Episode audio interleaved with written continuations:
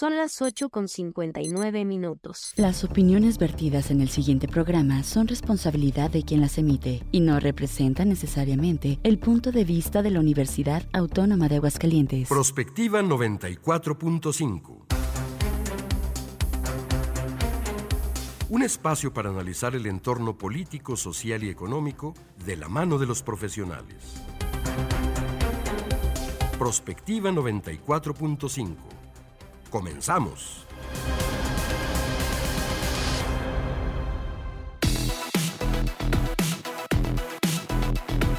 Hola, muy buenos días. Bienvenidos a Prospectiva 94.5. Gracias por estarnos acompañando esta mañana de jueves. Ya es primero de febrero de este año 2024.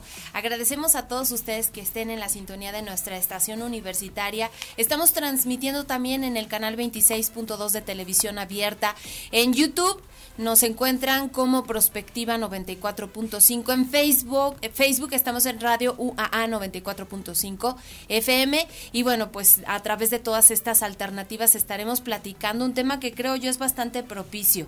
El crimen organizado en los procesos electorales. Dadas las circunstancias y tras algunas declaraciones de personalidades, incluso magistrados del Tribunal Electoral que están pendientes de lo que está sucediendo en estos tiempos, en donde viene una elección la más grande en la historia y en juego muchos cargos de elección popular, por supuesto el foco en la presidencia de la República y todos los acontecimientos, las circunstancias y el crimen organizado que sigue avanzando. Así que acompáñenos, tenemos invitados especiales el día de hoy que nos van a dar desde su perspectiva sus eh, comentarios, sus consideraciones a propósito de este tema.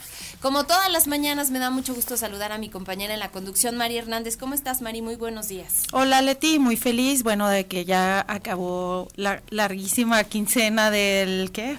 35 de enero. Hay quienes pusieron hasta 45 días de enero. Sí, la verdad sí se hace pesado. La cuesta de enero. La cuesta de enero, pero bueno, ya comenzando un nuevo mes con, pues, con nuevos bríos. Y, eh, en el mes del amor, digamos, dirían otros también, ¿verdad? Cada quien toma las cosas como, como mejor le conviene para para llevar la vida en paz y tranquila. Pero hoy, bueno, un tema interesante, como tú decías, en un contexto nacional en el que vamos a tener eh, elecciones importantes y en, y en que en algunos estados y en algunos municipios, pues ya se ha notado la presencia del crimen organizado en otros procesos electorales, que se ha tenido, pues incluso asesinatos de algunos candidatos o aspirantes y también, pues la amenaza a la población en general, que no se le permite pues ejercer con libertad su derecho al voto. La preocupación incluso de las autoridades en materia electoral justamente por este escenario violento que estamos viviendo en nuestro país. Así que acompáñenos. La línea está abierta 449-912-1588. Ahí nos pueden mandar sus mensajes de texto vía WhatsApp. También nos pueden hablar en el 910-9260. Estamos en Facebook, Radio UAA 94.5 FM. Ahí también pueden opinar con nosotros. Déjenos sus comentarios, sus mensajes en el tema que abordaremos el día de hoy. Gracias a Checo Pacheco en el apoyo en los controles técnicos, a Nayeli, a Rubén allá en UATV, Nick, a Carmen, a todos ustedes que hacen posible que este espacio pueda transmitirse a través de estos medios de nuestra máxima casa de estudios. Y bueno, pues si les parece comenzamos, vamos directamente al resumen en la información.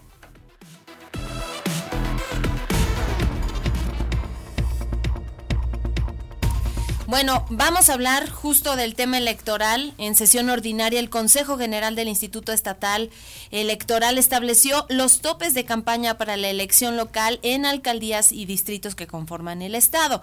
Los consejeros aprobaron que los candidatos a la presidencia municipal de la capital de los diferentes partidos y coaliciones podrán gastar hasta 15 millones 184 mil 601 pesos sin exceder esta cantidad. El tope para los municipios se calcula multiplicando el 0.20 ciento del valor diario de la UMA por el número total de ciudadanos inscritos en el padrón. Mientras que para quienes quieren buscar las diputaciones se utiliza una fórmula similar con el 0.15% del valor diario de la UMA. Es así como avanza el proceso y como el Instituto eh, Estatal Electoral va delineando los criterios para el proceso que se avecina el próximo 2 de junio. Y yo creo que un tema quizás también de otro programa será estos topes y si hay realmente un respeto o no a los topes de campaña o cómo le hacen también en muchas ocasiones los candidatos, pues para tratar de digamos como aparentar que los gastos son menores, etcétera, y pues ponerle más dinero a sus campañas en realidad. Vamos a ver qué es lo que sucede y bueno, estamos al pendiente por supuesto de esta información. La reforma a la ley de la industria eléctrica aprobada en marzo del 2021 e impulsada por el presidente Andrés Manuel López Obrador fue declarada inconstitucional ayer por la segunda sala de la Suprema Corte de Justicia de la Nación. La Corte concedió el primero de cientos de amparos promovidos por el sector privado al confirmar que los siete artículos principales de la reforma violan reglas sobre generación y mercado eléctrico mayorista previstas en la Constitución desde el 2013. Esto incluye el artículo que ordena despacho preferente a energía generada por centrales de la Comisión Federal de Electricidad o privadas que trabajan en exclusiva para ella por encima de las renovables y otras industrias privadas. También se refiere al artículo que eliminó la obligación de realizar subastas para adquirir energía y el que generalizó el acceso a certificados de energías limpias. Aunque el amparo se concedió a seis compañías que lo presentaron, la Corte aclaró que para evitar distorsiones en el mercado se debe dejar de aplicar la reforma y obligar a las autoridades a operar con la versión anterior de la ley eh, energética. En este proyecto se destacó que los objetivos legítimos de fortalecer a la CFE y garantizar la confiabilidad del sistema eléctrico nacional no pueden estar por encima del mandato constitucional de libre competencia en generación y transición hacia energías limpias. Y bueno, en la sala vimos la votación en contra de las ministras, obviamente Yasmín Esquivel y Lenia Batres. Fíjate que a propósito el presidente de la República Andrés Manuel López Obrador hace unos 15 minutos habló del tema, anunció que va a impugnar la cancelación de la reforma eléctrica por el Poder Judicial y ya sabemos todos hacia, dónde va esto. Eh, habló de la urgencia de la reforma al Poder Judicial porque están al servicio de la oligarquía de las empresas extranjeras y bueno, decía el presidente, están en contra del pueblo. Dice que, o hace un anuncio, mandará el 5 de febrero una reforma a la Constitución para echar abajo la reforma energética de Enrique Peña Nieto. Lo dijo textual, voy a mandar una modificación a la Constitución para dejar la Constitución como estaba antes de la llamada reforma energética, dejarla como la dejó el presidente López Mateo. Si no, imagínense cómo vamos a quedar, según esta información que se está publicando en ex de lo que acaba de decir el presidente Andrés Manuel López Obrador. Y el Tribunal Electoral avaló sancionar son más de 62 millones de pesos. Esto lo tendría que pagar Morena por los ingresos y gastos no reportados de las llamadas corcholatas presidenciales. Por unanimidad de votos, las y los magistrados de la Sala Superior del Tribunal confirmaron la resolución del Consejo General del INE respecto de las irregularidades encontradas en los gastos de los actos, actividades y propaganda realizados por Claudia Sheinbaum, por Marcelo Ebrar, Adán Augusto López y Ricardo Monreal durante el proceso interno de Morena para elegir al llamado coordinador de la defensa de la cuarta transformación.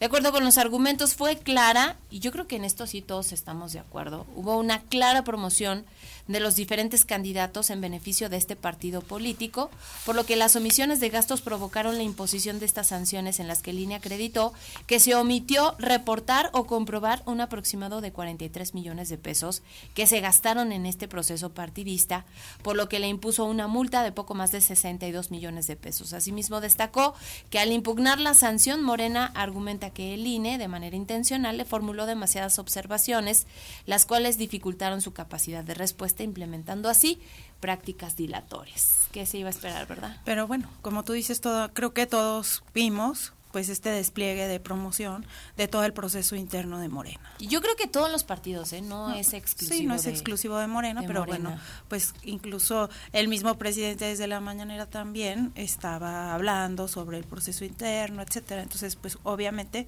pues hizo mucho más visible, ¿no?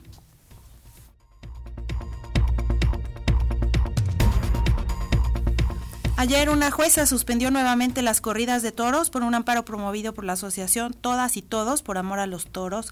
La medida se mantendrá hasta el próximo 7 de febrero, fecha en la cual está programada una audiencia en la que se definirá si se suspende o no definitivamente la fiesta brava en la capital mexicana. Inmediatamente la empresa de la Plaza México anunció que daría una lucha jurídica y emplazó a que el tribunal responda a una impugnación antes de mañana viernes. Ayer mantuvieron la venta de boletos para los festejos del domingo domingo 4 y el lunes 5 de febrero, que hay que señalar que se celebra el aniversario de la monumental Plaza México y pues que además es un fin de semana de puente y seguramente pues tendrían ingresos importantes. Este nuevo amparo no solo afecta a la fiesta brava, sino a miles de empleos que se generan cada corrida. Aquí solamente en el interior de la plaza se generan poco más de 2.000 empleos directos y hay que sumar indirectos en restaurantes, bares, hoteles, transportes, etcétera. Lamentó Mario Mario Zulaika, director operativo de esta plaza.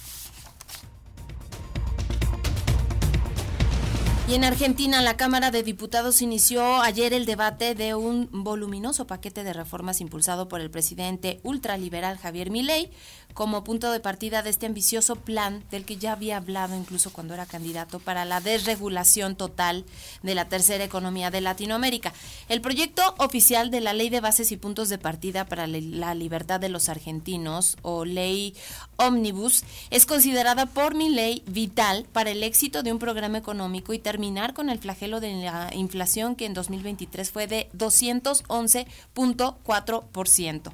En rasgos generales, la iniciativa con contempla la delegación de facultades legislativas al Poder Ejecutivo sobre las materias económica, financiera, fiscal, de seguridad, tarifas energética y administrativa.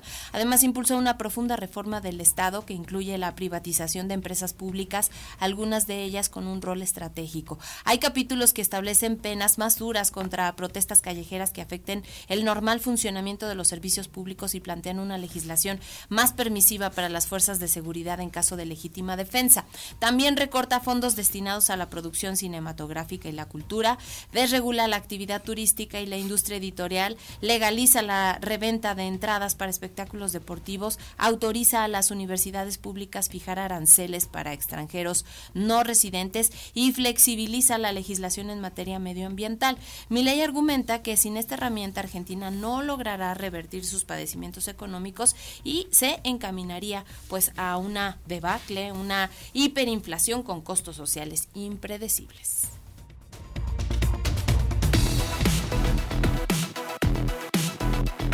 Comunícate al WhatsApp al 449-912-1588.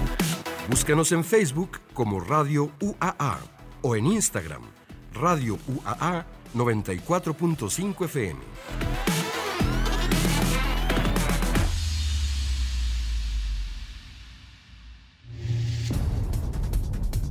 Durante los últimos dos años se ha incrementado considerablemente el número de ataques en contra de políticos y funcionarios públicos. De 2021 a 2023 ese tipo de actos subió 198% y lo preocupante es que algunos analistas estiman que el proceso electoral del 2024 podría convertirse en el más violento de la historia. Análisis de ese tipo de incidencias alertan sobre el incremento en uso de la violencia, en algunos casos letal, para gestionar reacomodos políticos. Destacan que el ámbito local es el más peligroso para participar en política, principalmente en Veracruz, Oaxaca, Puebla, Guerrero y Michoacán, y subrayan que en uno de cada tres casos de violencia las víctimas ya habían sido objetos de ataques. Además, plantean que habría que preguntarse si el motor de esa violencia es la presencia de grupos de la delincuencia organizada o son las tensiones políticas, partidistas y confrontación de redes clientelares lo que hace que participar en el juego político sea peligroso.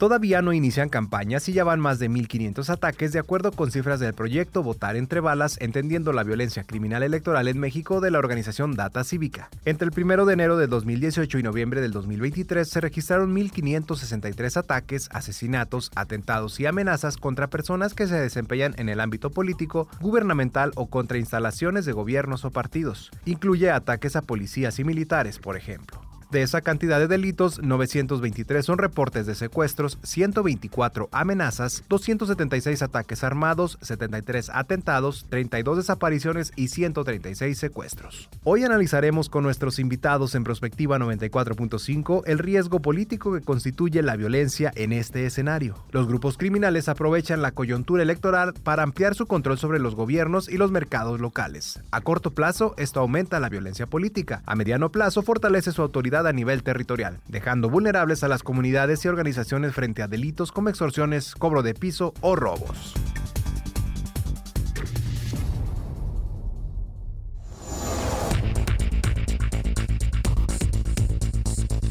Ya son las 9 de la mañana con 14 minutos. Ya escucharon ustedes el tema el crimen organizado en los procesos electorales, en particular este 2024. Y agradecemos muchísimo a nuestros invitados, en primera instancia al maestro Fernando Landeros. Él es analista político de la consultora Estrategia Electoral, ex consejero presidente del Instituto Estatal Electoral de aquí de Aguascalientes. Bienvenidos. Muchas gracias. Eh, un gusto estar con ustedes. Igualmente.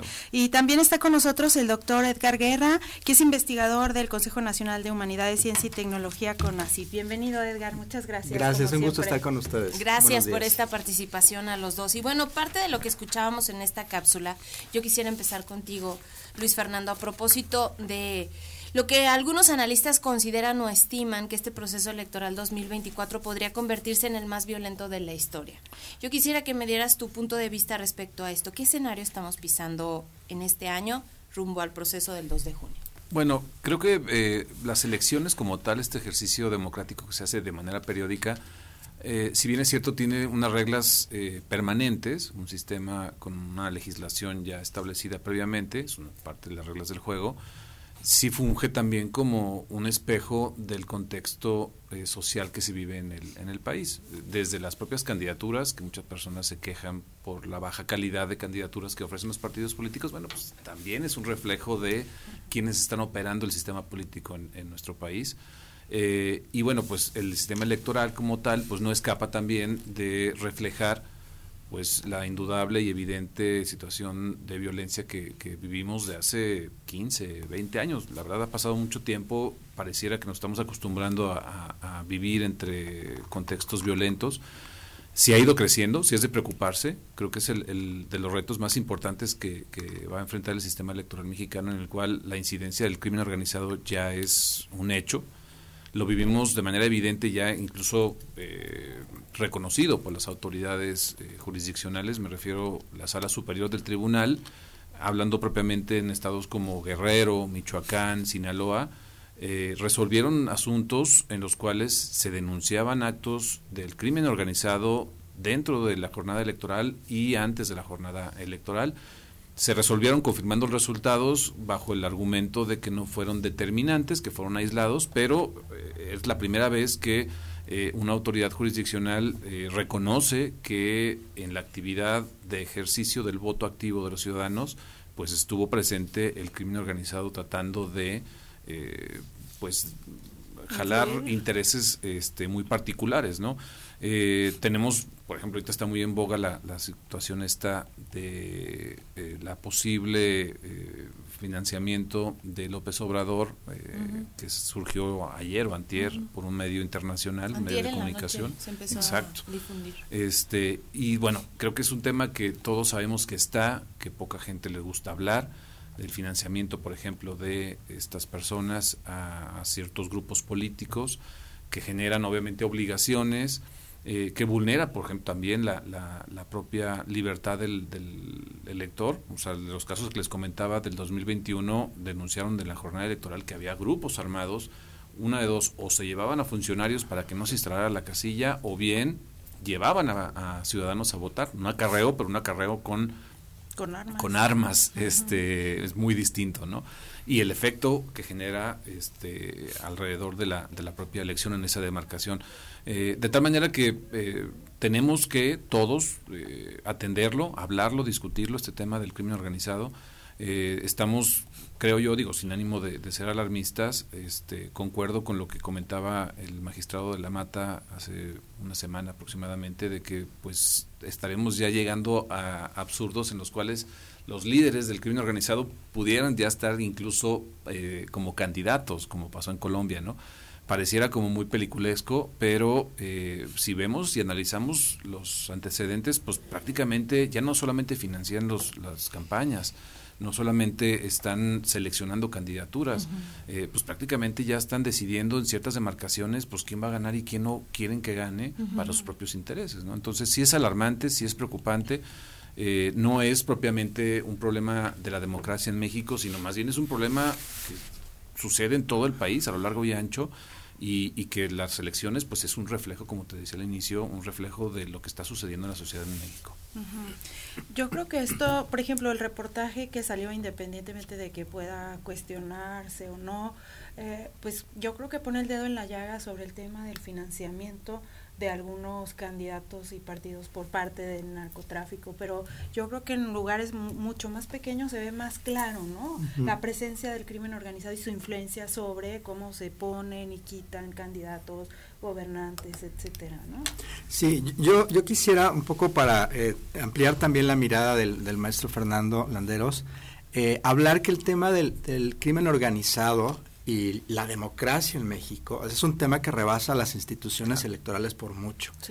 Y es más, es un tema histórico, ¿no?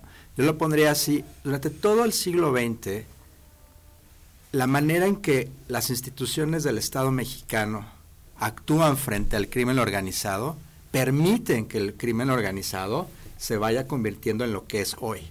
Es decir, en otras palabras, no podemos entender a los cárteles de las drogas sin la anuencia de parte de las instituciones del Estado mexicano en todos los niveles, a nivel municipal, nivel estatal, nivel federal. Hay un montón de evidencia empírica, de estudios de historiadores que han demostrado cómo a lo largo de todo el siglo XX, en múltiples estados y zonas del país, había esta corrupción y esta connivencia entre el Estado y las elecciones no es de que no nos deberíamos de sorprender hoy en día porque esto ha estado ahí arraigado. Lo que ha sucedido es algo a partir del siglo XXI es distinto. A partir del siglo XXI, sobre todo con la alternancia a la democracia, la alternancia que empezamos a ver este, aquí en México en los años 90, donde empezaban a cambiar los gobiernos estatales o municipales, los acuerdos y los pactos que había entre grupos también empiezan a desestabilizarse y comienza cierta guerra entre, en los años 90. De hecho, nosotros teníamos en México aproximadamente cinco cárteles, pero a partir de los 90 estos cárteles empiezan a fragmentarse. Es, sin embargo, hasta el año 2006, cuando inicia la famosa guerra contra las drogas, que estos cárteles se fragmentan completamente, ¿no? llegando incluso a tener 60 organizaciones criminales en nuestro país entre los, el año 2006 y 2012. Por supuesto que estos grupos que habían estado acostumbrados a tener, digamos, relaciones de, protección, redes de protección con autoridades municipales y estatales, comienzan a, querer incidir ahora en un régimen democrático. Entonces, justamente lo que estamos viendo ahora es como la culminación de ese proceso en el que cada vez más estos grupos tratan de incidir pues para generar mayor estabilidad para sus propios intereses. Es decir, si logran apoyar candidatos a gobiernos municipales, quizás puedan incidir en la elección de directores de seguridad pública, ¿no? Quizás puedan incidir en la elección de ciertos este, eh, integrantes del cabildo de los municipios, etcétera. Entonces, vamos a ver, y lo hemos visto en los últimos años, una cada vez mayor incidencia. Lo, lo, lo que es preocupante es que esta incidencia antes se trataba de hacer sobre todo a través de la corrupción, ¿no? financiando campañas, etcétera. Hoy también se está haciendo a través de las armas. Es decir, si no me gusta tal candidato, pues busco eliminarlo o intimidarlo. Entonces ya no solamente vemos la penetración del crimen organizado a través de la corrupción, sino ahora a través de la violencia. Lo que, lo que es todavía muchísimo más preocupante porque finalmente pues incide, ¿no? Por supuesto, en nuestra calidad de la democracia, incide en los votantes al momento de querer eh, votar o no. hay contextos, Aguascalientes realmente no ocurre así, hasta donde entiendo. hay contextos municipales donde realmente la gente no quiere salir a votar, ¿no? O donde en los días electorales, pasó en el 2021, hay despliegues enormes por parte de grupos delictivos para amedrentar a la población y que la población no salga a votar o incluso como por ejemplo sucedió en el 2021 en Sinaloa, para este capturar a los grupos de los partidos políticos y no permitirles hacer ese día que este su despliegue este sobre el piso, en fin, ¿no? Entonces vemos distintas estrategias cada vez más preocupantes y, que, y con una mayor incidencia. Y lo cierto es que lo que están buscando estos grupos es construir este estructuras de gobernanza a nivel municipal. Es decir, una suerte de gobiernos paralelos. Y hay. No es no, no, no, es que no va a ocurrir, es que ya ocurre desde hace mucho tiempo en muchos contextos subnacionales, este, sobre todo municipios. ¿no? Yo creo que tenemos eh, algún tiempo escuchando estos mensajes en el sentido de que las autoridades o nuestros gobiernos de alguna manera van entregando las plazas a estos grupos sí, un estado fallido, ¿no? Como le llaman. Exactamente, ya tenemos un tiempo. Pero ¿cuál es el papel de las autoridades? Yo creo que las redes sociales nos han permitido eh, en los últimos tiempos como ir viendo quiénes son estos actores políticos que están de alguna forma pues negociando o recibiendo recursos o entregando, etcétera, ¿no? Pero ¿cuál es el papel de las autoridades? Porque también hemos visto muchas denuncias de quienes aspiran a ocupar un puesto de elección popular, de que pues es que me están amenazando de muerte si yo llego a ser presidente municipal de tal región, especialmente creo yo como en el sureste del país, que es en donde más se han presentado casos. Y hacen las denuncias correspondientes incluso a través de las redes sociales y de todas formas ocurren, o sea, al final terminan siendo asesinados. No, incluso también eh, es, muy buena tu pregunta, eh, Leti, eh, en cuanto hace a, la inactividad que también el propio Estado mexicano presencia las, las propias elecciones. O sea, los capacitadores de línea pues van solos, no se ve un, un, acompañamiento de los cuerpos de seguridad. sí hay, a mí me tocó presenciar las mesas de seguridad en las cuales eh, invitan las autoridades electorales y mapean la demarcación, bueno, si es una elección estatal, pues vamos compartiendo información autoridades electorales con las eh, autoridades de seguridad, pero realmente no se ven políticas eh, públicas implementando pues mecanismos a través de los cuales podamos los, los ciudadanos sentirnos seguros y libres sobre todo de acudir a una casilla y emitir un, voto. Eh, eh, eh, la libertad, realmente el, voto libre sí está en riesgo en nuestro país en este, en este proceso electoral y lo hemos venido viviendo mm. este, con anterioridad. Lamentablemente nos hemos normalizado en este tipo de circunstancias. Concuerdo completamente contigo en el sentido de que pues ahora las organizaciones criminales eh, son tan organizadas que ya se han diversificado. O sea, ya no nada más es el trasiego de estupefacientes y, sustancias ilícitas, sino lo vemos en Michoacán, ya controlan producciones de limón, de, con los ganaderos. Ellos ya eh, están generando un estado paralelo y lo que buscan es que el estado oficial pues simplemente no les estorbe y ellos continúen con sus actividades pues ahora sí que económicas, si podemos decir, al final de cuentas son empresas. Esto impacta en todo el, sistema democrático porque incluso el nivel de legitimidad con el que están resultando los gobernantes, pues muy comprometido, con señalamientos. Todo el mundo lo sabe que hay alguien que está relacionado con o que se hizo rico de la noche a la mañana. Eh, el problema de fiscalización, eh, el INE que tiene esta titánica tarea de, contabilizar y estar vigilando desde la precampaña del municipio más pequeño este, en todo lo largo y ancho de, nuestro país, es evidente que no está resultando. O sea, mientras el partido exhibe cinco pesos en la mesa, por abajo de la mesa metió 100 pesos, ¿no?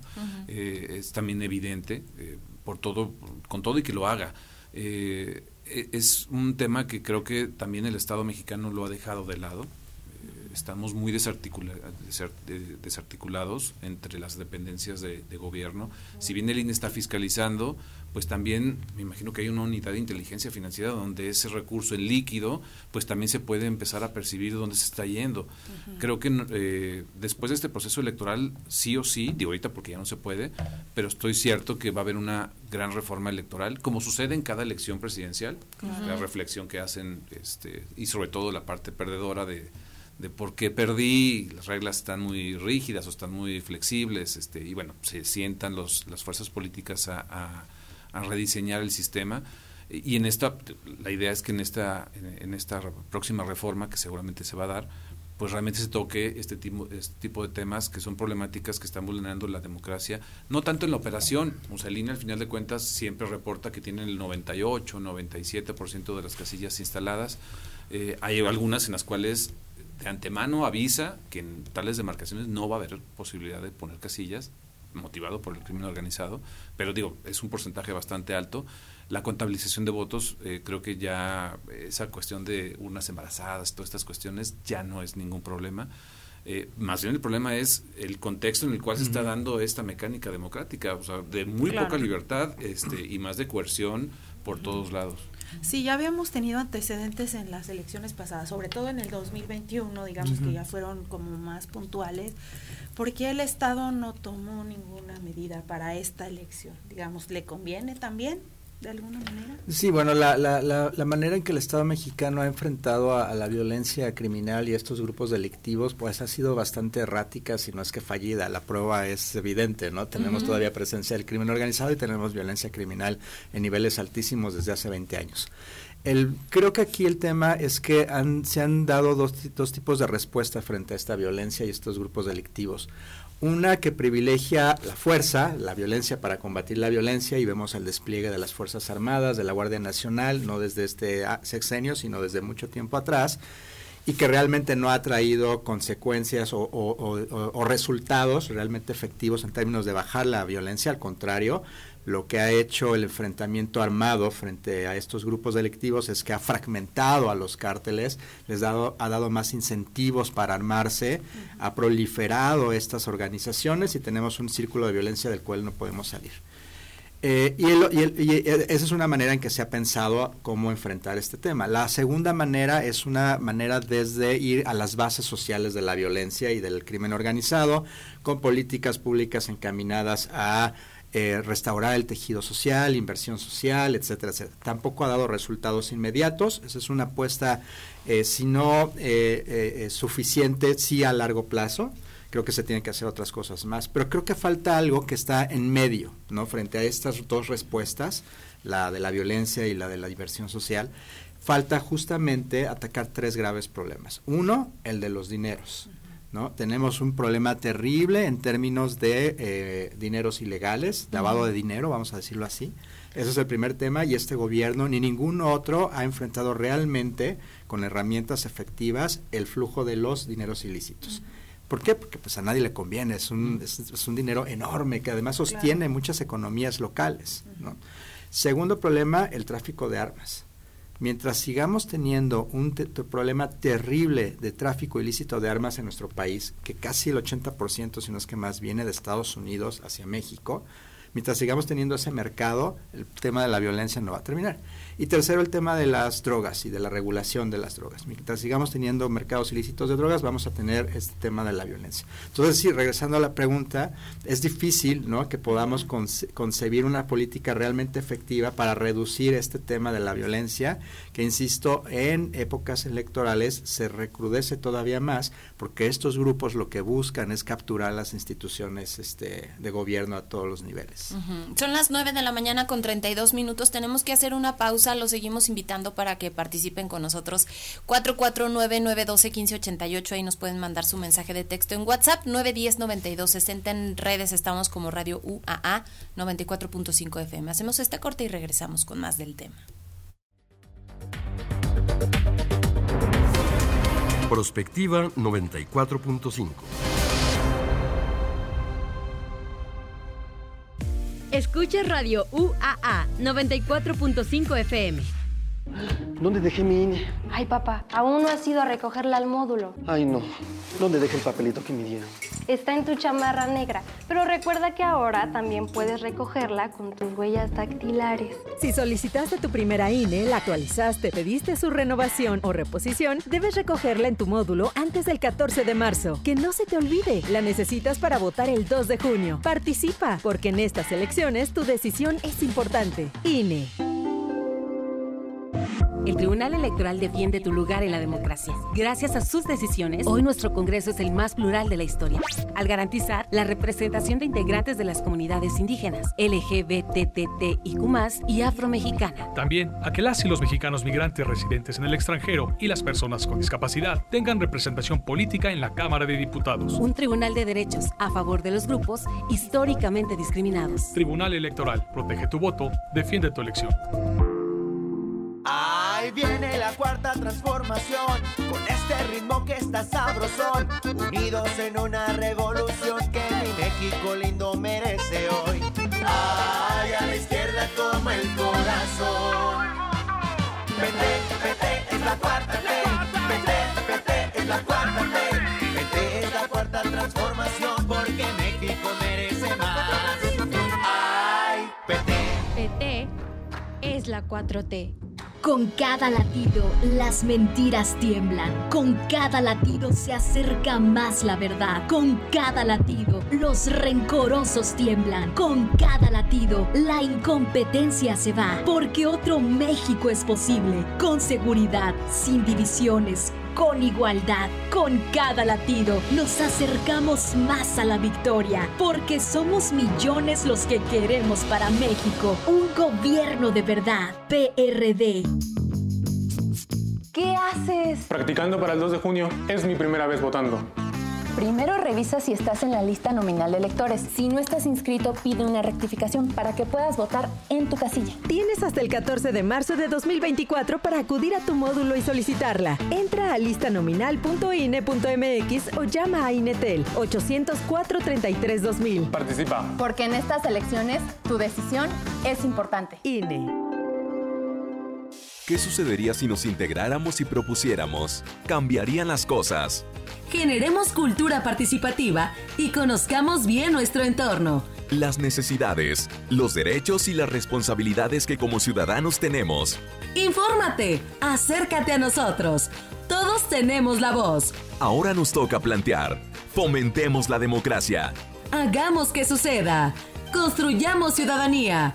Instituto, Estatal, Electoral de Aguascalientes. En la Cámara de Diputados, imaginamos un mundo donde el progreso y la naturaleza caminan juntos. Esa visión es ahora una realidad. Con las reformas a la Ley de Caminos, Puentes y Autotransporte Federal, se contempla la implantación de pasos de fauna silvestre en carreteras y autopistas. Así, cada camino será un paso hacia la conservación de los ecosistemas. Porque México eres tú. Legislamos para todas y todos. Cámara de Diputados, Legislatura de la Paridad, la Inclusión y la diversidad. ¿Sabes dónde está el IFT? Aquí. Aquí. Aquí, contigo. Y en todos los lugares donde se utilizan las telecomunicaciones y la radiodifusión. Porque el Instituto Federal de Telecomunicaciones es la autoridad reguladora que trabaja para que tengas mejor calidad en los servicios. El IFT está de nuestro lado. Instituto Federal de Telecomunicaciones. Escucha Radio UAA 94.5 FM. Prospectiva 94.5.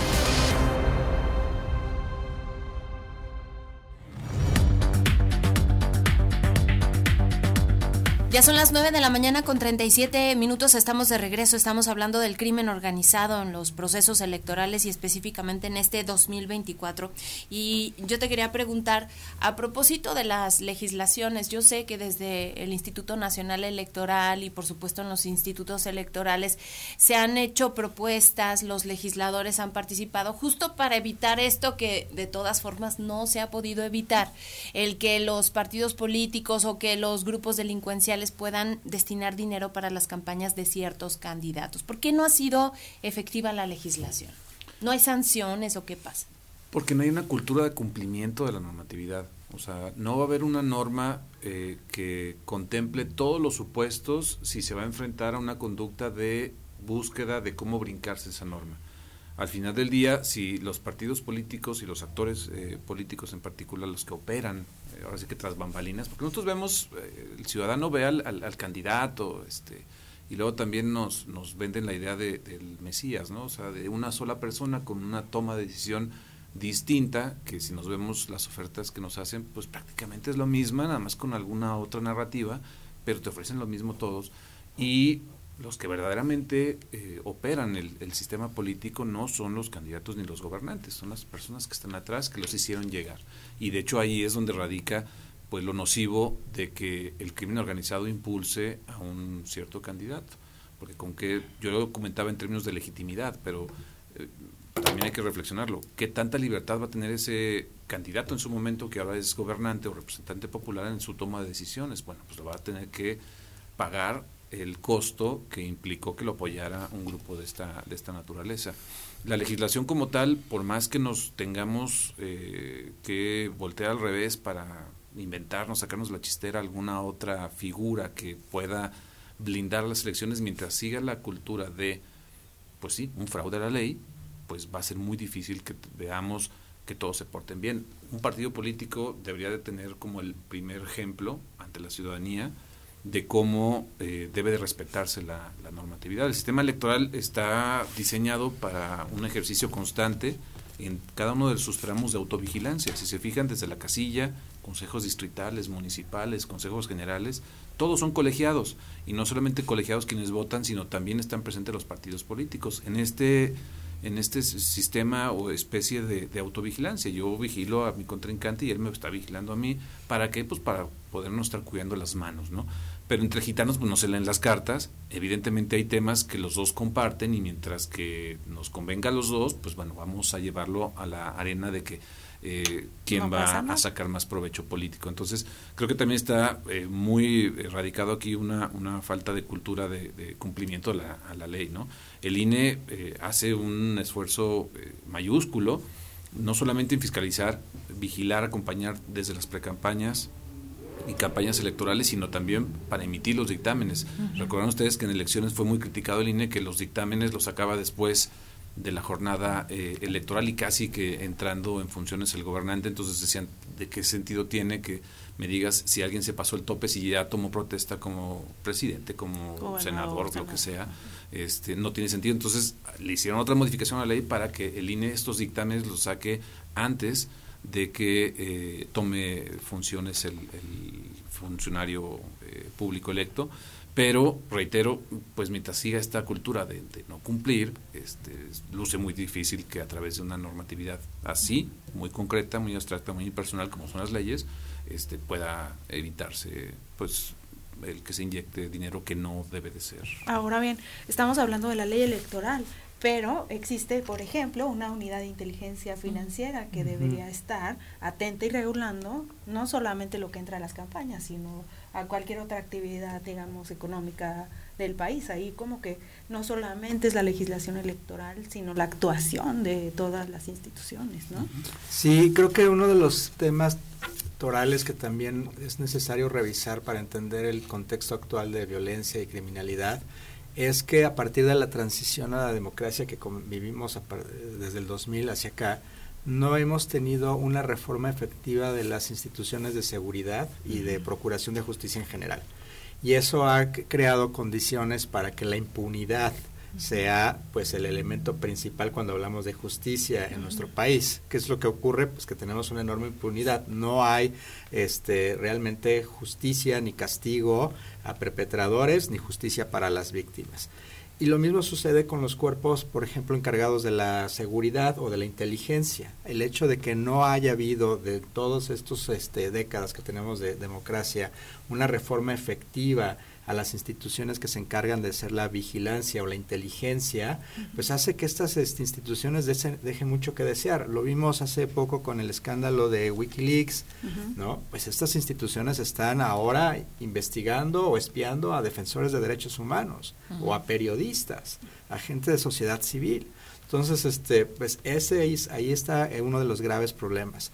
De hecho, también hay mucha este, investigación que ha precisamente tratado de entender cómo las instituciones de seguridad finalmente se convirtieron en estas redes de protección que permitieron el, nacimiento del narcotráfico en nuestro país, ¿no? Y esas, esas redes de protección siguen ahí, siguen ocultas, siguen, hay intereses muy fuertes y en esa medida es que podemos entonces entender que no hay realmente un seguimiento de inteligencia en nuestro país para atacar al crimen organizado. Lo que vemos es el uso de la fuerza este, lo que vemos es el uso de las Fuerzas Armadas, pero no vemos la inteligencia detrás de los dineros, no vemos la inteligencia detrás de las redes de corrupción y de protección, no vemos la inteligencia detrás de las rutas de, trasiego del narcotráfico. ¿no? Y pues esto también lo vamos a ver evidentemente en el contexto electoral.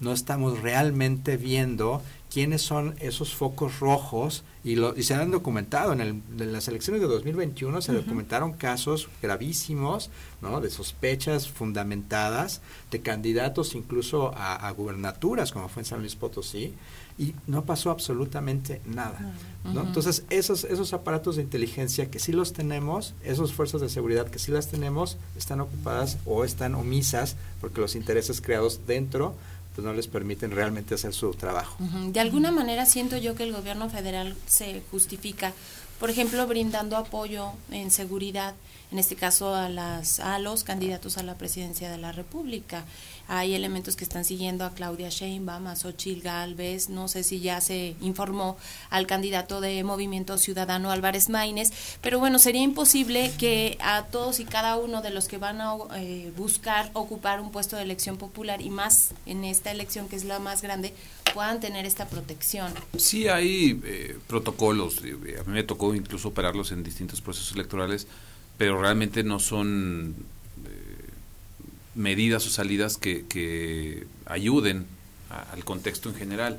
Me refiero a este protocolo de si tú eres candidata a Leti y recibes o sientes que estás siendo amenazada o te, sientes en un contexto en el que puedas sufrir un acto de violencia, tú tienes como el derecho de solicitarle a la autoridad electoral un operativo este, especial para ti. Eh, y la autoridad electoral hace las veces, eso es en Aguascalientes, lo que, lo que me tocó este, en su momento. Y la autoridad hacíamos las veces como de gestores, eh, para que tú no te distraigas de tu actividad como candidata, gestionábamos por ti este, esta custodia y te ponían uno o dos elementos dependiendo el catálogo de, riesgo que te este, analizaba la Secretaría de Seguridad Pública del Estado y te ponía uno o dos elementos este, para que te estuviera acompañando. Pero, pues, por ejemplo, a Colosio lo cuidaba el Estado Mayor Presidencial. Sí, no, y bueno, evidentemente, eh, como lo comentaban al inicio del programa, esta elección como tal, el 24, esta próxima jornada, pues es una vorágine de elecciones, o sea, en todos los municipios va a haber elecciones, no va a haber un solo cargo este, sin que se renueve de los que están en juego. Eh, es la primera vez que nos sucede esto, entonces seguramente pues los reflectores y, los esfuerzos del Estado como tal, pues van a tratar de estar blindando la elección presidencial. Y como lo comentaban, pues siempre los, las elecciones más pequeñas de los municipios más lejanos, olvidados, pues están a su suerte, ¿no? En cuanto hace a, este grupo, este, pues estos grupos que están operando de manera permanente en las elecciones también. ¿Crees que en algunos lugares del país no se realice, eh, digamos, la votación normal? O que no se instalen casillas de plano. Sí, bueno, no sería la primera vez, de hecho ya ha ocurrido, ¿no? E incluso pues esto se ha analizado como parte de estos procesos de, de erosión de nuestra calidad democrática. Seguramente sí, un poco complementando la, la, lo que decía hace rato eh, Fernando Landeros, eh, son 20.375 cargos ¿no? los que van a estar en disputa en este proceso electoral, 19.746 son locales, este, es decir, 9 gubernaturas, 1.098 diputaciones, 1.803 presidencias municipales, en total van a ser 14.429 regidurías más 1916 sindicaturas, 431 cargos auxiliares. O sea, es, un, es una vorágine y evidentemente pues esto va a aumentar el riesgo y evidentemente hay mucha probabilidad de que en algunos lugares no logren instalarse casillas, no logren hacerse los procesos electorales conforme a, la norma y bueno, pues ahí habrá también focos rojos que habrá que estar atentos el día de las elecciones, sobre todo por el tema de la este, legitimidad que tenga el proceso en general, ¿no? Recordemos que es una elección además presidencial y que no solamente va a tener las presiones de la delincuencia organizada a nivel municipal, local, este, sino que también pues va a tener una, digamos, cierta eh, rispidez política que ya hemos visto que ha ocurrido en todo este sexenio y en otras este, elecciones. No dudo que en esta también sea una elección bastante polarizada. Entonces va a ser una, una jornada compleja y una, una antesala también va a ser compleja. Este, pero, insisto, creo que el tema de la delincuencia organizada no es exclusivo de esta elección, es un tema que nos rebasa, es un tema histórico, es un tema estructural y en la medida en que no enfrentemos, afrontemos esta problemática con otras herramientas, no solamente la de la violencia y no solamente la de la inversión social, sino con eh, realmente políticas efectivas para disminuir los flujos de dinero, los flujos de mercados ilícitos de drogas y los flujos de armas, si no estamos atacando ese problema, no vamos a hacer. Claro, yo no sé si la gente tendrá que reaccionar ante un entorno como el que estamos viviendo, pero sí preguntar, por ejemplo, para este proceso electoral. A lo mejor aquí en Aguascalientes pues lo vivimos relativamente tranquilo, pero hay otros estados en donde pues a punta de pistola los llevan a que voten o a punta de pistola los no los permiten salir de sus casas. ¿La gente tiene miedo, Luis Fernando? Sí, por supuesto, es lo que comentaba al inicio. O sea, la pregunta es qué tan libre eh, va a ser el voto en este 2024.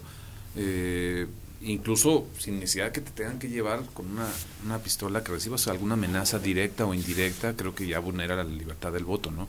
Este, o el contexto como tal, igual no lo percibes eh, de manera personal, pero si estás votando en un, en un ambiente de violencia, eh, pues creo que se está vulnerando uno de los principios básicos del, derecho al voto, que es un voto libre. Ah, deja tú el informado, eh, que también es un reto para este proceso electoral. O sea, por ejemplo, aquí en Aguascalientes van a hacer cinco boletas por primera vez. Eh, nos van a dar, ahora sí que un legajo completito de boletas y me gustaría preguntarle a la ciudadanía hacer una mini encuesta si sabe en qué distrito local vive, por ejemplo, que van a ser pocos, y me gustaría preguntarle si de ese distrito eh, local sabe los nombres de los candidatos de todos los partidos políticos que van a estar en la boleta electoral y les puedo apostar que no lo saben. Eh, si nos vamos ahora sí que un poquito más adelante en cuanto a la complejidad de las preguntas, pero que deberíamos de saberlas, sabe distinguir en qué distrito local y qué distrito federal vive, sabe distinguir cuál es la oferta política del senador al diputado. Lo viví yo y me quedó muy, muy fijo eso en el 2018, que fue la primera vez que tuvimos una elección federal junto con la local, que ahí nada más renovamos aquí en Aguascalientes un solo cargo que fue el Congreso. Cuando preguntábamos en las casillas, normalmente hacíamos rondines para verificar cómo estaban funcionando las casillas que no estábamos ahí tratando de matar el día.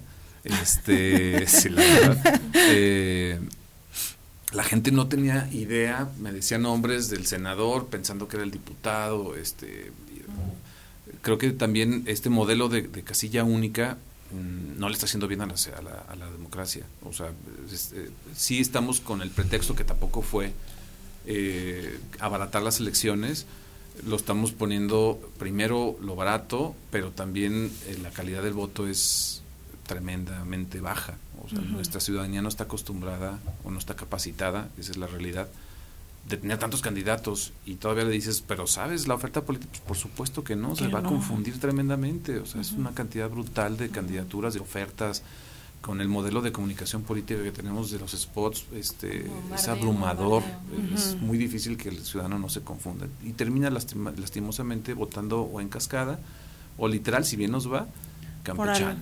o por alguno que conoce, ¿no? ajá. Otra cosa, Eder, ¿tú crees que eh, con toda esta influencia que va a tener el crimen organizado en el siguiente proceso electoral, habrá posibilidad de implementar esas políticas que tú dices sobre la distribución de drogas, el, como la legalización o la reglamentación de, del uso y del consumo y de la venta, etcétera, y, del, y el tema financiero? ¿Habrá posibilidades después de cómo quede conformado el Estado?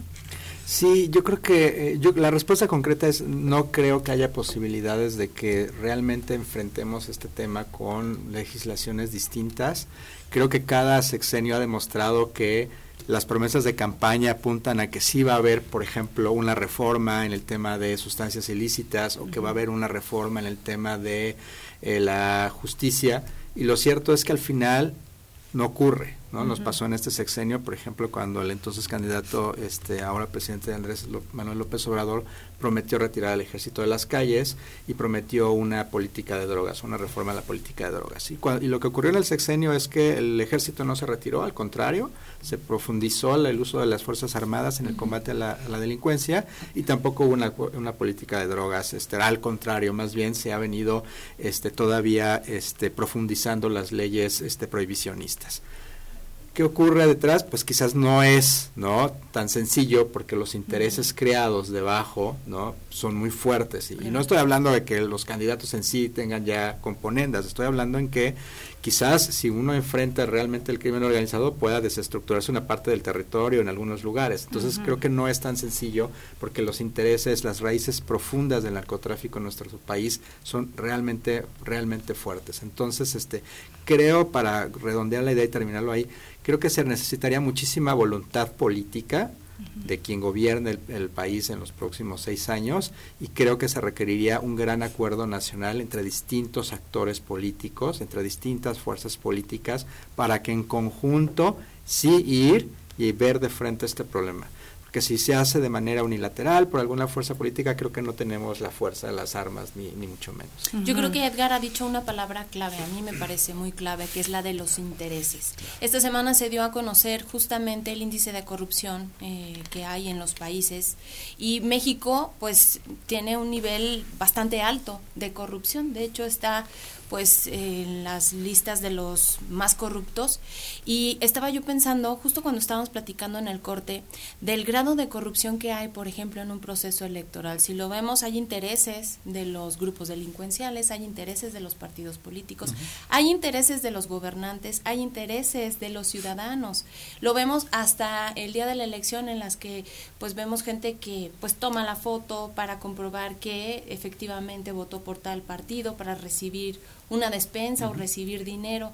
Y esto, pues creo yo, sí tendría que hacer un trabajo conjunto, por lo menos para visualizar un panorama no tan turbio, ¿no? Para próximos procesos. Y si a esto le sumas, Leti, eh, una debilidad evidente de las instituciones que se encargan de perseguir delitos electorales, eh, tenemos como muy fijo la idea de la FEPADE que se llama FICEL, pero tiene una estructura muy, muy pequeña para el tamaño del país. Si nos vamos a la Fiscalía eh, local, pues son cuatro personas las que se encargan de, perseguir los delitos aquí en, Aguascalientes. Eh, creo que se debe de fortalecer, por supuesto. ¿Para qué? Pues para incentivar la, la, cultura de la denuncia. Porque también entiendo al ciudadano, dice, ¿de qué me sirve levantar el teléfono y denunciar que en la casa que está enfrente de la mía vi gente entregando dinero, despensas, y que creo que puede ser eh, ilegal esto, si sabe que pues va a ser pérdida de tiempo, que no va a llegar a nada, este, o que nunca van a, llegar, ¿no? Entonces, eh, hay también una debilidad estructural eh, de las autoridades encargadas de perseguir delitos electorales.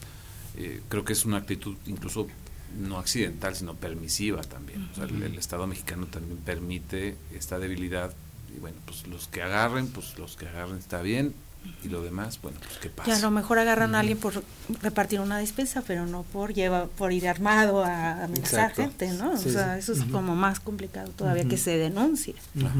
Sí, no, realmente este, tenemos creo que además un, un, riesgo eh, que no es menor, que es que no es lo mismo quizás eh, apresar a alguien que lleva una despensa, ¿no? que trae ahí un camión con este cosas que regalar, que alguien que trae armas, ¿no? Entonces ahí puedes detonar incluso un proceso de violencia todavía mayor. Entonces hay que ser muy cuidadosos también en términos de qué, y hay que tener mucha imaginación también en términos de cómo vamos a asegurar que durante el proceso electoral, las jornadas previas, tengamos realmente condiciones para votar la ciudadanía. ¿no? Creo que ese es un reto que tienen todas las instituciones, no solamente a nivel federal, también estatal, municipal, de tratar de crear condiciones y contextos adecuados para que la ciudadanía se sienta eh, pues, con mayor libertad y, no, y sin temor. Hemos dibujado, me parece, creo que un, un escenario bastante desolador para el próximo, para el próximo junio, pero es real, hay que decirlo y, pero creo que también saber cómo son las cosas nos da muchas herramientas a la ciudadanía para tomar acciones. ¿Esto es lo que queremos como país? No. Entonces, lo que aquí tendríamos que hacer es salir a votar, salir a informarse. Me parece muy importante lo que dice Fernando, ¿no? En la medida en que como ciudadanos eh, tengamos herramientas, conozcamos a nuestros este, candidatos, candidatas, en esa medida, pues vamos a poner un bloque de contención a pues estos este, intereses que no es de la delincuencia organizada, ¿no? Es de muchos grupos detrás. Claro, pues se nos acabó el tiempo, les agradecemos muchísimo esta participación. Gracias Edgar, Luis Fernando. Un honor siempre su casa y nosotros pues ya nos tenemos que ir. Ya nos vamos, como siempre los invitamos para que nos acompañen el día de mañana vamos a hablar sobre las implicaciones de la inteligencia artificial en los empleos ¿no? y en las industrias. Va a estar bien interesante, así que acompáñenos para cerrar esta semana. En punto de las 9 de la mañana los esperamos. Gracias a Nayeli, a Checo Pacheco, a la gente en UA TV, pero sobre todo gracias a ustedes por habernos acompañado. María Hernández, Leti Medina, les deseamos que tengan un excelente jueves. Prospectiva 94.5 Un espacio para analizar el entorno político, social y económico de la mano de los profesionales. Prospectiva 94.5